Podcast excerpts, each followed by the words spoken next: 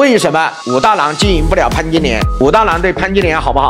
好吧，对吧？而且家里条件还不差吧？大家不要以为潘金莲嫁给武大郎是嫁得很差哦。你看潘金莲为了勾引西门庆丢那个竹竿是在一楼丢了还是二楼啊？二楼说明他住的是什么房？至少是个小洋房、小别墅吧？不差的，家里环境条件还可以。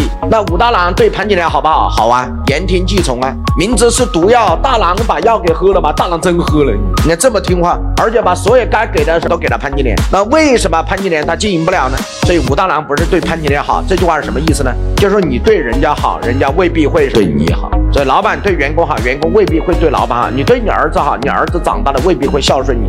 因不一定成果，果也不一定报因。所以老板明白一个很重要的几个逻辑，下来一。经营企业不是经营人，而是首先经营老板自己。经营自己的最高境界是在组织中无可取代。你是梧桐树，凤凰自然来；你要是个桑树，凤凰偶尔飞来的，最终还会飞走。也就这个人才来了，最后走的原因是什么？是因为你不是一棵梧桐树，你是一棵桑树。像有一个男的把一个女的骗了结婚了，最后还是会离婚，为什么？看穿了你的本质。所以这是一样。所以经营企业不是经营人，而是首先经营老板自己。